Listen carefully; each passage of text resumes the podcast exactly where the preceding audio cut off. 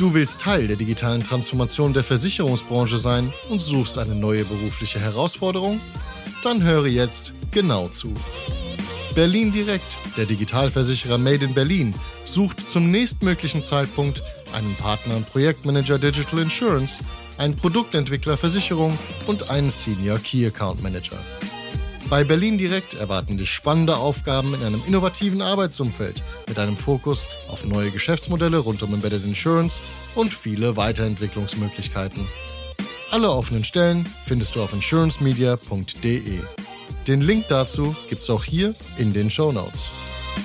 Das ist der Digital Insurance Podcast. Ich bin Jonas Pieler und als Managementberater liebe ich Business Innovation und die Herausforderungen der digitalen Transformation. Heute hörst du hier, wie andere Executives der Versicherungswirtschaft den digitalen Wandel im eigenen Unternehmen gestalten. Viel Spaß! Heute spreche ich mit Horst Nussbaumer, er ist Chief Operating Officer bei der Zurich Gruppe Deutschland und wir sprechen über die richtige Balance zwischen Substanz und Hype in der zunehmend digitalisierten Versicherungsbranche. Willkommen zum Podcast Horst. Vielen Dank, Jonas. Sag noch zwei Sätze zu Zürich.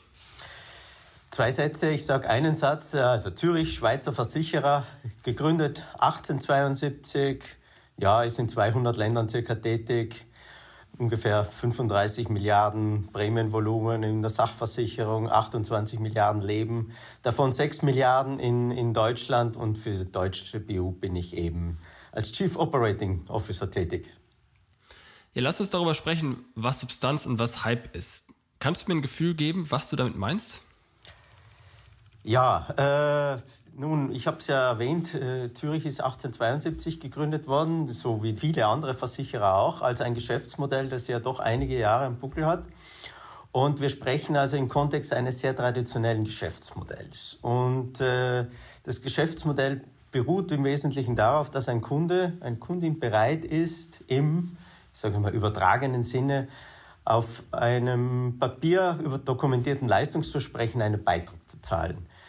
An diesem Prinzip hat sich eigentlich in den letzten 100, 200 Jahren wenig geändert. Selbst die technologische Revolution oder die Digitalisierung ändert nichts daran, dass unser Geschäftsmodell darauf beruht, dass eine, ein Kunde bereit ist, einen Beitrag zu leisten gegen ein dokumentiertes Leistungsversprechen. Das Geschäftsmodell ist im Wesentlichen unverändert. Und äh, welche Leistung versprochen wird, wie das beim Kunden eingelöst wird, die Art und Weise ändert sich natürlich massiv. Und als Hype verstehe ich Entwicklungen, die diesen Kontext einfach komplett außer Acht lassen und ausschließlich auf die Form beziehen, Form vor Inhalt stellen und außer Acht lassen, dass es immer in der Substanz um Vertrauen geht, um Vertrauen zwischen Kunden und Versicherer und dass wir die Substanz nur stärken, wenn wir dieses Vertrauensverhältnis stärken und nicht uns ausschließlich über die Form identifizieren. Das ist letzten Endes nämlich äh, sonst nicht nachhaltig. Unsere Währung ist das Vertrauen unserer Kunden und nicht die Form. Die Form ist wichtig, aber wenn wir uns auf die alleine beziehen, dann ist es schnelllebig und das baut nicht Vertrauen auf.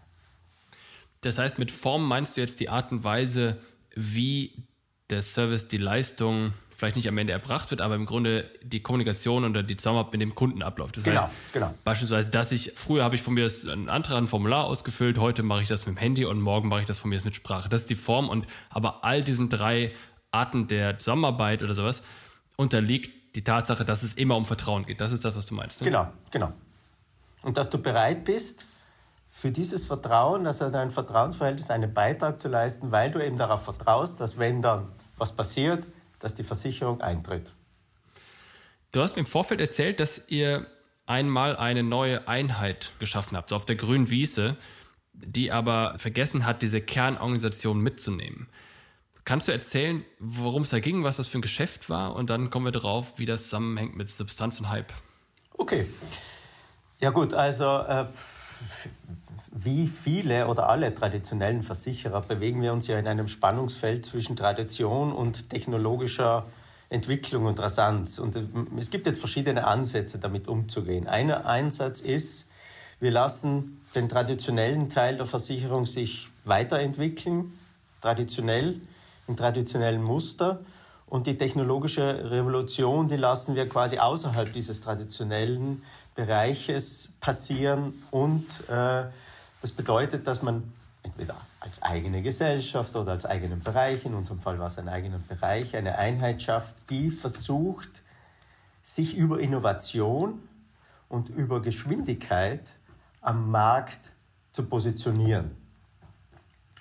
Und äh, die Einheit, also das ist letzten Endes also anderes, andere Altersstruktur, andere Arbeitsformen, andere, andere Umgebung, alles anders. Und entsprechend, und das muss man auch sagen, wurden da sehr viele neue Ideen entwickelt. Ideen, wie wir als Versicherer uns äh, die Technologie zunutze machen können im Sinne der Kunden.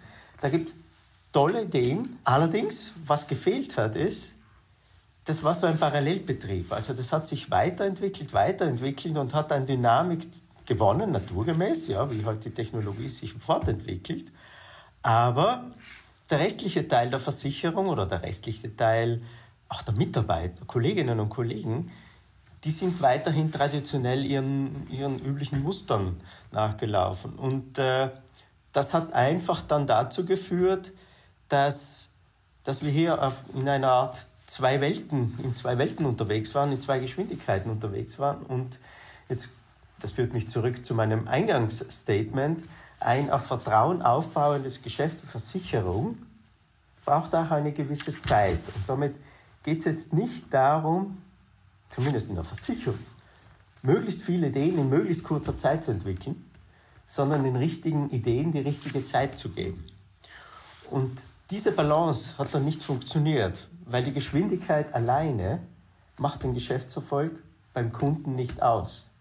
Die Kunden erwarten sich von einem Versicherer, zumindest unsere nicht, die erwarten sich, dass man serviceorientiert ist, dass man es ihnen einfach macht, aber sie erwarten zumindest jetzt noch nicht, dass wir täglich eine neue Versicherung erfinden. Und deshalb ist es letzten Endes, hat es dazu geführt, dass diese zwei Geschwindigkeiten sie irgendwann einmal ja, keine Schnittmenge mehr hatten. Und dann letzten Endes muss man sich natürlich auch die Frage stellen, ja, was, äh, welche Weiterentwicklung, was ist der Mehrwert aus gesamtunternehmerischer Sicht? Und der wurde dann immer kleiner und dann kann man sich die Frage stellen, sind die anderen zu langsam oder die anderen zu schnell? Aber im Summe ist das Konstrukt nicht nachhaltig und produziert auf der einen Seite, jetzt kommen wir wieder zurück zum negativen Wort Hype, sehr viele Ideen. Auf der anderen Seite bleibt der Rest der Organisation nicht stehen, aber der geht seinen traditionellen Gang und der besteht dann eben, da besteht das Risiko, dass, dass äh, der Teil äh, den, den Anschluss verliert. Was war denn das überhaupt für eine Einheit? War das, was haben die gemacht? Waren das Sachversicherungen, wie so, so, Haftpflicht oder so, einfache Produkte oder was, was? Also es war eine Einheit, wo wir, also das war damals die, das, das, ein Design Thinking Ansatz, also Kolleginnen, die man eigentlich aus anderen Branchen bewusst geholt hat, um in diesen Versicherungsbackground wegzulassen, um letzten Endes zu sagen, was erwartet ein Kunde und die, die Personas, was erwarten die von einer Versicherung? Also, und welche Versicherungen sind wichtig, in welcher Form sie abzuschließen. Also sind im Prinzip eine Einheit, die aus, aus den unterschiedlichsten Branchen, das ist von Marketing, von Werbung, ja, dann äh, auch, auch aus dem äh, Kfz-Umfeld, also äh, alles Mögliche, aber relativ wenig Versicherungsbranchen erfahren. Bewusst so, weil, äh, um eben die alten Muster zu durchbrechen. Aber was haben die verkauft oder was war dein Produkt am Ende? Das habe ich noch nicht ganz verstanden die haben neue Produkte entwickelt, also beispielsweise, was weiß ich, eine Handyversicherung oder eine, ich weiß nicht, äh, Hochzeitsversicherung war eines oder ja. eine Kurzzeitversicherung, weiß was ich, wenn du mit dem, keine Ahnung, äh, wenn du irgendwann Skifahren gehst und du äh, überschreitest die Grenze nach Österreich, dann kriegst du kurz einmal Versicherungsschutz für den Zeitraum, wo du irgendwie mit den Skiern unterwegs bist. Also eigentlich ganz tolle Ideen, ja. Und äh, also insbesondere natürlich äh, Versicherungen, die auf deine ganz konkrete, spezielle Situation, also beispielsweise bist im Sport unterwegs, kriegst eine SMS, willst du nicht schneller Versicherung abschließen, du, du stehst am Flughafen, willst du nicht schneller Reisegepäckversicherung abschließen oder eben du fährst über die Grenze, äh, willst du nicht eine Unfallversicherung oder eben du hast vor zu heiraten und du, wir sagen, du, das ist dann eine mhm. Hochzeitsausfallsversicherung. Ja, verstehe ich. Also ich meine, da gibt es ja viel solcher Unternehmungen oder Versuche, dann im Grunde auch noch wunderbar ähm, super innovative neue Produkte irgendwie an den Markt zu bringen, von denen man gar nicht so richtig weiß, wie, wie relevant die sind. Aber das, was ich ja oft sehe, und das klingt so, als ob das bei euch auch der Fall war, ist, dass wenn du diese neue Einheit hast, die Tatsache, dass sie dann existiert und wie du es ja schon beschrieben hast, das waren alles keine Versicherungsleute, das waren Leute mit Digitalhintergrund, ähm, das sind andere Prozesse, Design Thinking etc., was die dann alles machen. Das klingt dann immer so, als ob die die Zukunft sind und der Rest irgendwie so die Vergangenheit. Und das kommt ja bei dem Rest, ich sag's ja schon fast so, kommt das ja so an, als ob die jetzt äh, die Irrelevanten sind und quasi jetzt nur noch quasi den Laden abschließen müssen. Und das ist ja meines Erachtens nach das völlig falsche Signal. Und das geht ja, behaupte ich, immer von solchen externen Einheiten aus. Siehst du das auch so? War das hier auch ein Thema oder wie bewertest du das?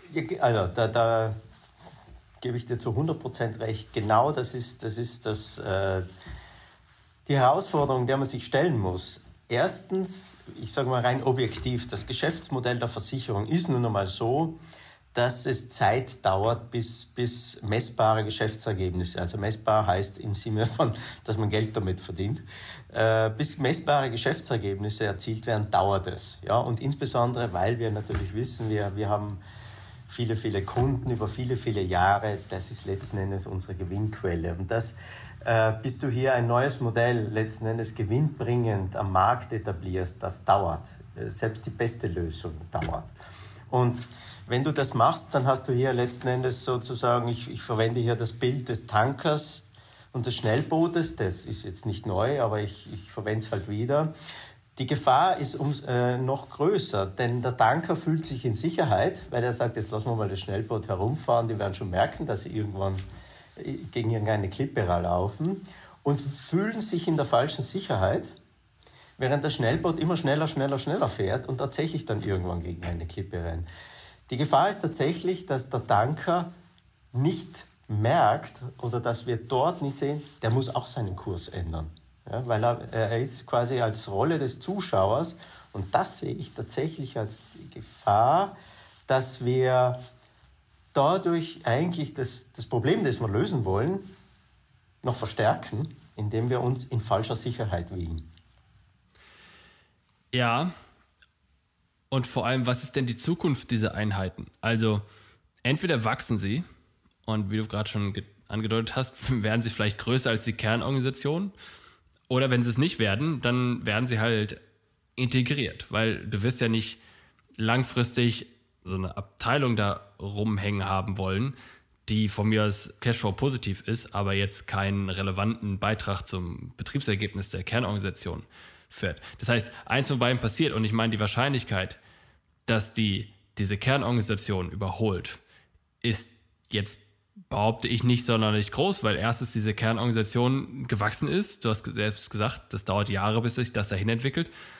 Und zweitens gibt es ja auch Leute in dieser Kernorganisation, die da auch was gegen haben, dass sie jetzt plötzlich abgeschaltet werden, so ungefähr. Das heißt, am Ende des Tages wird diese externe Einheit ich will nicht sagen immer abgeschaltet, aber die Wahrscheinlichkeit, dass das so passiert, ist sehr hoch.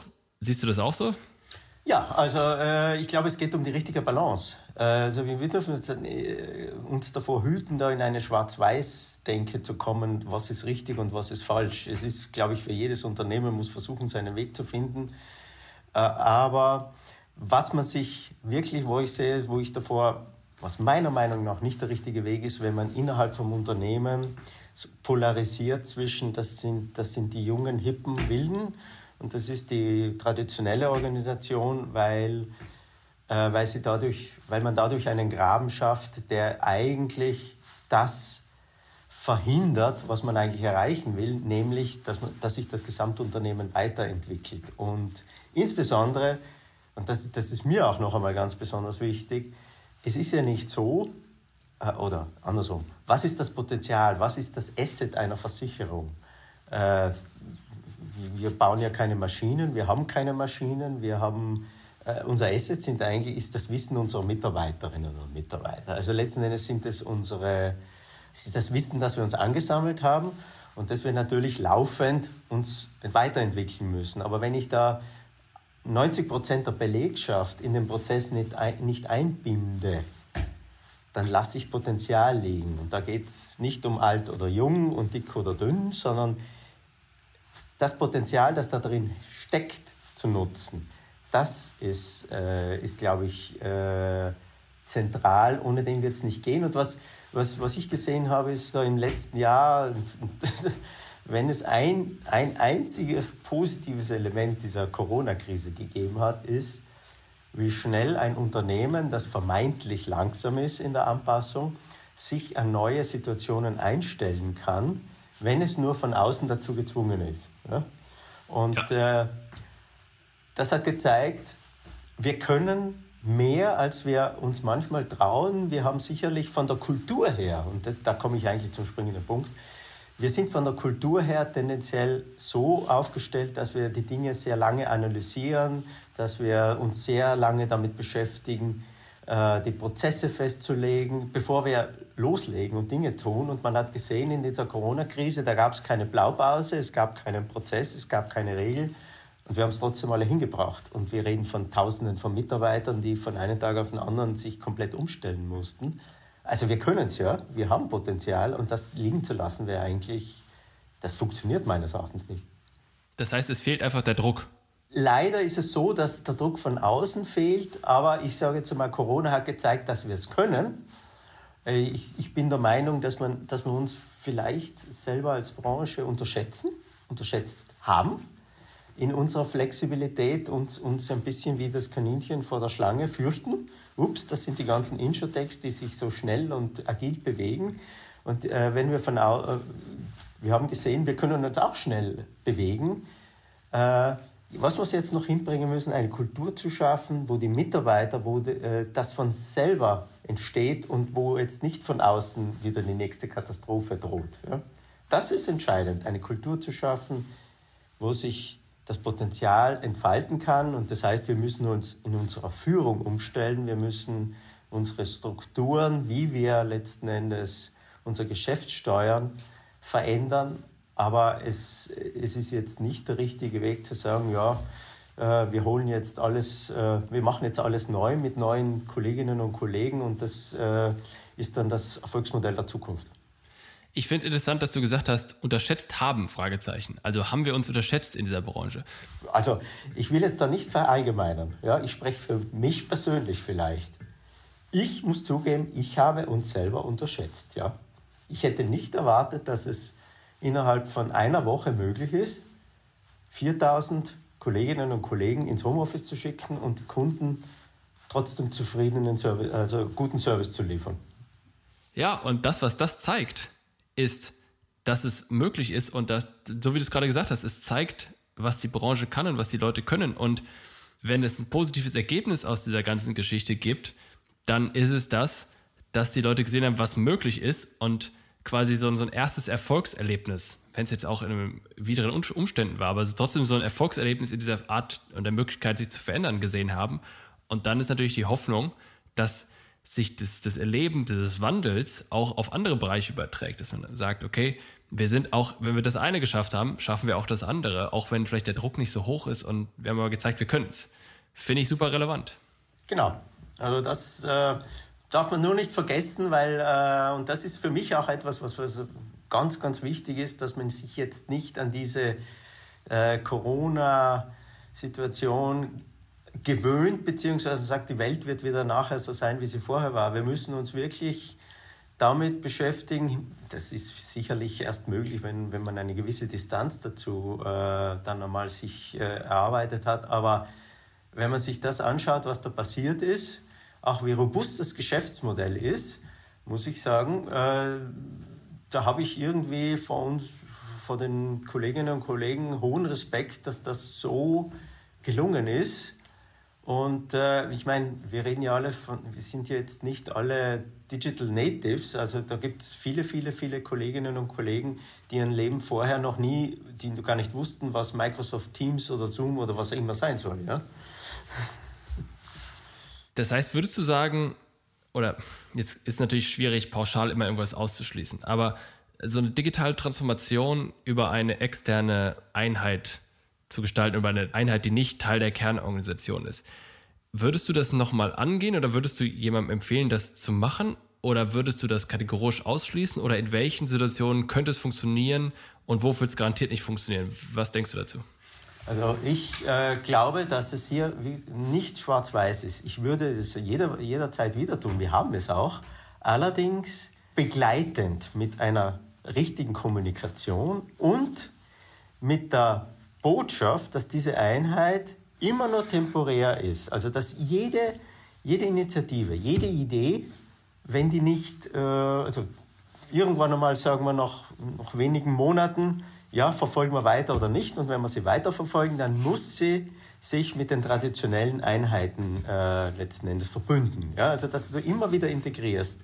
Also was ich nicht tun würde, ist eine Einheit parallel über viele Jahre laufen zu lassen und äh, dann eben Gefahr zu laufen, dass die so eine Eigendynamik entwickelt, weil, und das, das muss man einfach noch einmal betonen, das Geschäftsmodell Versicherung ist nicht etwas, wo du sagst, in, in einem halben Jahr kannst du da selbst mit der tollsten Idee äh, so viel Impact erzeugen, äh, dass es letzten Endes den, das Gesamtergebnis beeinflusst. Und äh, in dieser kurzlebigen Welt zu sagen, äh, ja, jetzt schauen wir mal drei, vier Jahre, ob es erfolgreich oder nicht äh, ist, die Zeit haben wir nicht. Deshalb, ja, ich würde eine Einheit jedes Mal wieder machen, allerdings sie regelmäßig immer wieder integrieren, sodass das nicht eine eigenständige, dass die Eigendynamik sich nicht so entwickelt. Das klingt nach so einem Lab, was auch viele machen, oder ist das anders? Das ist, das ist ja allerdings mit, der, mit dem Lab, das, das sich quasi immer erneuert. erneuert ja? Also die Struktur kannst du behalten, aber das Lab selber, die, die, die Menschen dort, die, haben, die sind immer temporär dort. Okay, auch die Menschen sind temporär, weil in so einem Lab sind ja in der Regel die Menschen auch fix und arbeiten quasi kontinuierlich an neuen Ideen. Da habe ich so meine, also es gibt unterschiedliche Varianten, aber da würde ich sagen, das ist, äh, das sollte immer zeitlich begrenzt sein, äh, um auch in der Kultur zu signalisieren, äh, wir sind ein Unternehmen. Finde ich interessant, gerade um äh, diese Rotation auch hinzubekommen. Da bist du quasi mal für eine Zeit in der Kern- oder standardmäßig in der Kernorganisation, weißt, wie das funktioniert und dann gehst du mal raus, äh, wagst den Blick über den Tellerrand, gehst in die, dieses Lab oder in diese Einheit rein, kannst dich mal mit ganz anderen Sachen beschäftigen, kannst dein Wissen aus der Kernorganisation mitnehmen, kannst im Grunde neues Wissen hinzufügen und dort dann was entwickeln und dann gehst du wieder zurück und kannst diesen vielleicht auch das frische Mindset, auch diese, vielleicht auch die frische Motivation mitnehmen und wieder zurücktragen. Ich glaube, das ist eine ziemlich solide Sache. Aber wie funktioniert diese Integration? Wie läuft das bei euch ab? Was macht ihr da? Wie lange sind die Leute in diesem, in, ich nenne es trotzdem Lab, aber wie lange sind die dort und was sorgt dafür, dass sie dann wieder zurückgehen oder nicht zurückgehen und wie läuft es ab? Also zum einen muss ich sagen, das funktioniert äh, noch nicht so, wie man sich das vielleicht äh, wünschen würde, weil es natürlich die, gerade die Integration zurück, da, da stoßen schon verschiedene Weltbilder teilweise aufeinander.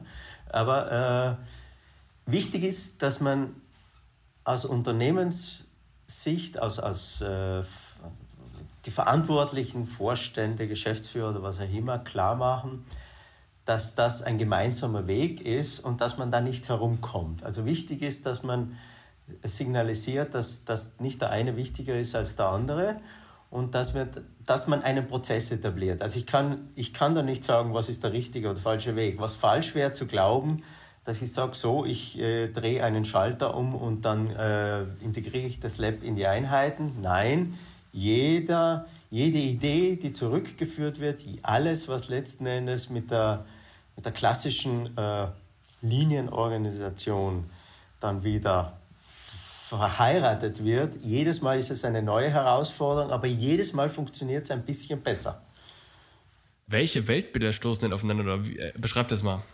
Ja, also das, das Weltbild ist mal ganz einfach, äh, wie, wie, soll ich das beschreiben? Also Weltbild 1 ist, traditioneller Versicherer ist ja sehr regelgetrieben. Das liegt in der Natur der Sache sehr, also wir versichern nach gewissen Bedingungen, nach gewissen, nach Policen, nach Regeln und letzten Endes, ja, äh, der Mensch dahinter, der Kunde, ist jetzt nicht notwendigerweise, ich, ich sage es jetzt einmal etwas, etwas pointiert, ja, nicht, nicht das Hauptthema, sondern das Hauptthema ist die Regel oder die, die sind die Versicherungsbedingungen, nach denen wir versichern und nicht unbedingt das, was, was der Kunde eigentlich damit erreichen will.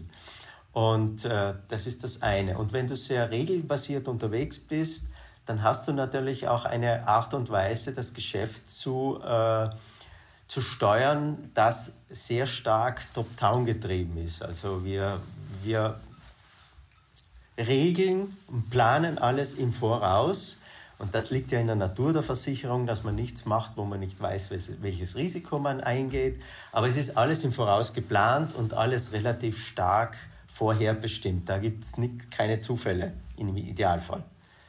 Das ist das traditionelle Geschäftsmodell der Versicherer, das uns ja auch erfolgreich macht. Also wir sollten keine Risiken zeichnen, wo wir keine Ahnung haben, was wir da zeichnen. Dagegen steht natürlich ein Modell, möglichst viel in kurzer Zeit auszuprobieren, wo man jetzt nicht vorher sagt, ja, das ist das, äh, das haben wir alles schon bis zum letzten Euro ausgerechnet, das haben wir noch nicht alles mit dem letzten juristischen Feinschliff äh, geklärt, sondern wir probieren es einfach aus und haben den Mut zu schauen, wie der Markt darauf reagiert. Also wir gehen mit einer 80% Lösung am Markt, natürlich abgesichert, dass jetzt nichts passiert, aber mit 80% Lösungen gehen wir am Markt und schauen, ob es funktioniert, während die andere Welt eher tendenziell ich sag mal, unter 100% ganz schwierig und wenn es gut geht, lieber mit 100%, 110% Sicherheit äh, nach außen tritt. Und das ist, das ist schon ein sehr unterschiedliches Weltbild. Und die habt ihr beide in diesem Lab dann, oder wie? Na, also im Lab haben wir jetzt äh, ursprünglich die Menschen, die eher sozusagen in der 80%-Regel sind, äh, in der 80%-Welt ticken, sehr schnell. Äh, und was wir jetzt machen, ist letzten Endes auch äh, mit äh, Kolleginnen und Kollegen, die zu äh, ver eine Teams zu bilden, die eben in der 110% Welt äh, leben. Und das führt zu Reibereien, aber was wir sehen ist, man kommt relativ schnell und gut zu den 100% oder 90% Lösungen, die man eigentlich haben möchte, um nicht zu überdrehen in der Geschwindigkeit, aber auch nicht diese Schwerfälligkeit, die uns manchmal auszeichnet, dann letzten Endes, um diese Schwerfälligkeit zu überwinden. Also die arbeiten jetzt zusammen und äh, bewegen den Tanker auf einen anderen Kurs. Muss aber betonen, jedes Mal ist es wieder ein neues, also von neuen, also wenn es eine Kfz-Idee ist oder ob es eine Leben-Idee ist oder eine Haftpflicht, was auch immer, egal welches Produkt, äh, es ist immer wieder von neuen, musst du schauen, dass du die beiden Ansätze so miteinander verbindest, dass sie äh, gemeinsam mehr geben und, wie ich jetzt gelesen habe, nicht subtrahieren, sondern dass sie sich addieren. ja, das ist, kann ich total nachvollziehen und macht total Sinn. Und das, wie, wie lange sind dann diese Teams in diesem, ich nenne es weiterhin Lab, weil mir kein besserer Begriff jetzt hier einfällt. Ein, zwei, zwei, maximal zwei Jahre, tendenziell ein, ein Jahr. Und dann kommen da wirklich Ergebnisse raus, die dann zum Beispiel Produkte, die dann zurück in die Kernorganisation gehen. Beispielsweise, äh, kannst du ein Beispiel nennen? Also ich weiß nicht, IoT hier äh, Wasserschadenversicherung oder irgend sowas? Oder? Genau, also wir haben, äh, also ein Beispiel ist, äh, ist in der Tat diese IoT-Wasser, also diese Wassermelder. Äh, da gibt es ja Möglichkeiten, dass, dass man Sensoren einbaut, um frühzeitig Wasserschäden zu erkennen. Das ist so ein Fall, wo man wirklich Kunden nutzen mit äh, dem klassischen Versicherungsgeschäft vereinbart. Das ist so ein Beispiel, das sehr gut gelungen ist. Wo es eben weniger gut gelingt, ist, wenn man auf der einen Seite Kundennutzen und Unternehmensnutzen nicht irgendwie äh, zusammenbringt. Also etwas, was nur dem Kundennutzen und dem Unternehmen nichts bringt, ist unternehmerisch schwierig.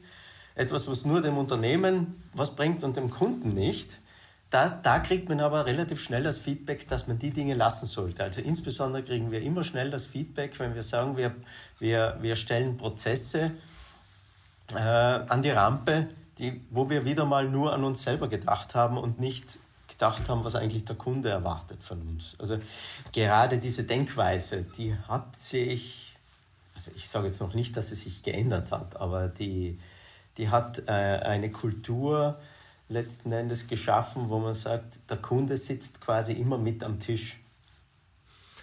Und was glaubst du, oder sagen wir, ich glaube, oder mein Eindruck ist, dass von diesen Ideen, die in solchen Umfeldern generiert werden, oft nur jede Zehnte oder so in, in die Realität schaffen, weil halt natürlich oft es auch einen Grund gibt, warum es die Kernorganisation noch nicht macht, weil irgendwelche Risiken da doch nicht so tief, tief durchdacht wurden und so weiter und so fort. Ist ja auch nicht schlimm, wenn es nur 10% sind. Ist ja auch bei Startups so, dass nur 10% der Startups wirklich überleben, weil, oder noch weniger, weil äh, die, das Risiko, aber die Unwahrscheinlichkeit, äh, die Unsicherheit so groß ist. Siehst du das ähnlich, dass es im Grunde nur ein Bruchteil wirklich in die, zurück in die Organisation schafft oder wie bewertest du das? Ja, von den Ideen ja, aber jetzt sind wir wieder beim Unterschied Form und Inhalt. Ja, ganz klar. Wenige Ideen überleben und, und haben letzten Endes einen nachhaltigen Erfolg.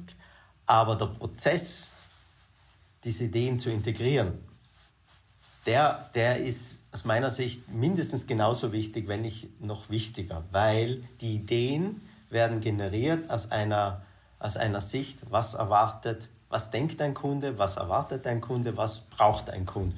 Ja?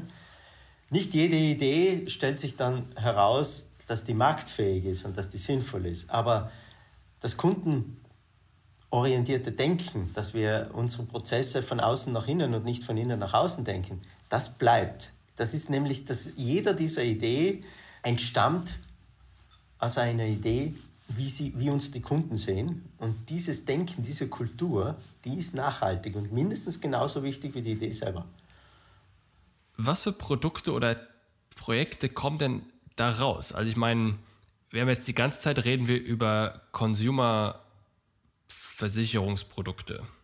Jetzt gibt es natürlich noch viel mehr. Es gibt Dinge für, für Gewerbe als Beispiel. Und vielleicht noch einen Schritt zurück. Der Grund, warum ich glaube, dass die ganze Zeit Consumer-Geschichten rauskommen, ist, weil die Leute, die dort sitzen, in erster Linie auch selbst erstmal Consumer sind, bevor sie selbst Gewerbe sind. Das heißt, du hast noch das ganze Gewerbebereich, du hast ja auch die, den ganzen Bereich interne Prozessoptimierung, RPA, irgendwie KI und, und so weiter und so fort, Blockchain von mir aus. Was glaubst du oder was kommen da für, für, Themen raus? Ist das wirklich die gesamte Bandbreite? Und wenn nicht, was machen wir mit den Themen, die da tendenziell nicht rauskommen? Wie müssen wir die angehen?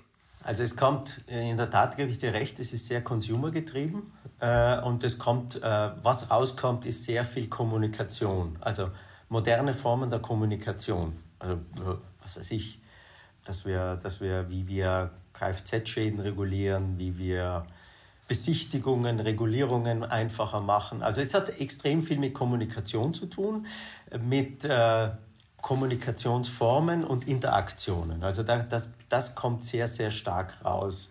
Was weniger stark rauskommt, ist, oder bis jetzt eigentlich keine einzige Applika äh, Idee, wo man sagt, man braucht beispielsweise Blockchain. Ja? Das liegt aber sicherlich daran, dass jetzt auch, wenn wir jetzt Block, an Blockchain denken, das ist eher eine, eine B2B-Sache oder wenn nicht sogar eine B2B2C-Sache und weniger eine Consumer-Sache. Also es kommt in der Tat bei Consumer sehr viel Kommunikation, IoT, ja, also wenn wir an Kfz denken, da kommt schon äh, viel raus, ja, wenn wir jetzt mit vernetzten Fahrzeugen unterwegs sind, was das bedeutet. Aber wir sind noch nicht in den äh, in den ganz äh, in den Bereichen insbesondere vernetzte Welt. Allerdings, und das, da, da bewegt man jetzt, jetzt hin, jetzt kommt eine zweite Komponente dazu. Und das ist, äh, ich, ich, nenne jetzt einfach nur das Beispiel, weil sich da gerade massiv viel bewegt. Ich nenne jetzt einmal die, die Autoindustrie, die sich gerade massiv äh, wohl oder übel ändert in, in Richtung vernetzte Welt, wo Versicherungen ja irgendwie immer noch eine Rolle spielen werden und wo wir im Industrie- und Flottenbereich jetzt sehen, dass äh, Ideen, wie wir Fahrzeuge vernetzen, wie wir Daten vernetzen, äh, dass die jetzt daraus entstehen. Und da sehe ich tatsächlich im Gewerbe-, Industriebereich die nächste Welle auf uns zukommen, zu sagen, wie können wir die Außenwelt mit unseren äh, Risikoexpertise vernetzen, um letzten Endes schneller Entscheidungen zu treffen. Das ist, wie gesagt, weniger eine, eine Retail-Geschichte, aber das ist eine, eine Firmenkundengeschichte, um, um Risiken zu äh, zu vermeiden, um auch äh, Risiken zu managen. Das wird in der Kfz, in, startet es jetzt, aber es wird dann zunehmend auch vom Industriekunden äh, gefordert, dass man sagt, ja, ich möchte, dass ihr eure Risikoexpertise, eure Daten, die ihr habt, mit meinen Echtdaten verknüpft und mir daraus sagt, wie ich ja, mein Risiko besser managen kann. Und das spielt äh, gerade in dieser äh, ja, harten Marktphase, die sich da im letzten Jahr ergeben hat, wo ja die Versicherer jetzt nicht zumindest von der Reputation her immer so gut weggekommen sind, eine massive Rolle. Und da haben wir tatsächlich Druck von außen, hier in der vernetzten Welt, IoT-Stichwort, unsere Daten zugänglich zu machen. Genau, und ich denke mal, Kfz ist, ist wahrscheinlich der Anfang. Und jetzt, glaube ich, muss es noch tiefer in diese ganze Geschäftskundenwelt reingehen. Ich habe jetzt mal parallel spontan auf eurer Webseite nachgeschaut. Natürlich habt ihr das auch alles und ihr habt quasi unter dem Stichwort technische Versicherung habt ihr äh, sichere Hilfe bei Schäden an Maschinen, Elektronik, Solaranlagen etc. etc. Das heißt, ein relevantes Thema, was ich sehe, ist, ist das ganze Thema Industrial IoT. Also genau. im Grunde in irgendeiner Papierfabrik habe ich Pumpen und die müssen laufen. Wenn die nicht laufen, dann steht die, Maschine, die Fabrik still und deswegen muss ich die Pumpen jetzt, äh, dann habe ich die Pumpen versichert und der Versicherer, den, für den ist es natürlich jetzt relevant zu verstehen, okay, die Geräte, die ich hier versichert habe, was für eine äh, Ausfallwahrscheinlichkeit haben die eigentlich und stimmen die mit meinen Wartungszyklen überein, etc. etc. Genau. Das ist ja eine Sache, da sehe ich total viel Potenzial drin, aber ich würde gleichzeitig argumentieren oder die Sorge haben, sag mir, wie du es siehst, ob das auch von solchen Labs, wie wir es gerade beschrieben haben, gefunden wird, weil das in der Regel an der Realität des Konsumenten, und das sind ja die meisten Leute, die dort beschäftigt sind, sehr weit weg ist? Oder glaubst du, dass das doch da abgedeckt wird und dass man da eigentlich gar nicht so Gedanken drum machen muss? Also da, da bin ich bei dir. Das sehe ich jetzt nicht in einem Lab. Wo, wo sehe ich das, wo das bei uns deutlich, äh, wo, wo der Druck entsteht, das ist in, das kommt vom Vertrieb, äh, weil die natürlich äh, unsere Produkte an, den, an Mann und Frau zu bringen, äh, ist es eigentlich so mittlerweile Standard, dass, dass wir äh, auch äh, dazu herangezogen werden, um die Risiken zu managen. Also das ist mittlerweile Standard. Also es kommt tatsächlich interessanterweise vom Vertrieb und äh, natürlich auch von der Erwartungshaltung, wie wir äh, Schäden managen. Also es kommt vom Kunden und vom Vertrieb und geht dann in die Organisation. Und wichtig ist jetzt, dass wir hier nicht warten, bis man uns, äh, ich mal, die Pistole vor die Brust hält, um äh, mithalten zu können. Aber das ist kein Thema für Lab. Das ist auch keine, ich sag mal, äh, es gibt ja so die amerikanische Apple-Welt, wo, wo viele neue Ideen geboren werden, die aus Consumer-Sicht total toll sind. Während wir im Industriebereich, da sind wir eher so die deutschen Ingenieure. Also das geht so richtig, das ist schon mehr handfest. Ja, da brauchst du Ingenieure, da brauchst du Leute, die wissen, äh, wie, wie sich Risiken managen lassen, wie die Systeme funktionieren, wie vernetzte Systeme funktionieren. Das ist kein Thema für, ich habe heute eine Idee, morgen eine Idee und übermorgen wieder die nächste Idee. Ja? Letzte Frage. Wie habt ihr vor, das weiterzuentwickeln? Was denkst du, was sind die nächsten Schritte? Was ist relevant? Was habt ihr in eurer Pipeline? Was wird kommen? Was kann man vielleicht auch irgendwann sehen? Was gibt es zu erwarten? Das eine ist, äh, wie ich gerade erwähnt habe, wir sind dabei, unsere IT dort, wo es relevant ist, äh, mit der Außenwelt vernetzbar zu machen, also Datenthema. Also es ist letzten Endes ein Datenthema. Wie kriegen wir es zustande, dass wir unsere Daten, unsere Systeme mit externen IoT-Daten verknüpfen können? Das ist das eine, das ist eine Voraussetzung. Und das zweite ist, dass wir mit Partnerschaften dann tatsächlich, und ich kann jetzt die Namen nicht nennen, aber da gibt es Autohersteller beispielsweise oder, oder auch, äh, ich sag mal, Affinity, also sozusagen äh, Retailer, wo wir Daten miteinander verknüpfen und daraus letzten Endes Leads generieren und, und Geschäftsmodelle generieren. Also auf der einen Seite arbeiten wir mit Autoherstellern zusammen. Äh, dazu müssen wir aber vorher unsere IT-Systeme vernetzbar machen. Und das Zweite ist, dass wir äh, Kunden und ja, dass wir Daten miteinander so verknüpfen, um daraus äh, ich sag mal, in Richtung wie man das halt so kennt von Amazon, situationsbezogene Angebote. Nicht situationsbezogene Versicherung, aber auf die Situation und den konkreten Kunden maßgeschneiderte Produkte im richtigen Moment. Das ist letzten Endes das Ergebnis, wo wir mit einem großen Retailer zusammenarbeiten. Herzlichen Dank, das war ein kurzweiliges Gespräch. Vielen Dank dir. Das war eine weitere Ausgabe des Digital Insurance Podcast. Wenn dir diese Ausgabe gefallen hat, dann hinterlasse uns deine Meinung bei Apple Podcasts. Und wenn du wissen willst, wie du die Herausforderung der digitalen Transformation in deinem Unternehmen meistern kannst, kontaktiere mich per LinkedIn oder unter pilaco.com.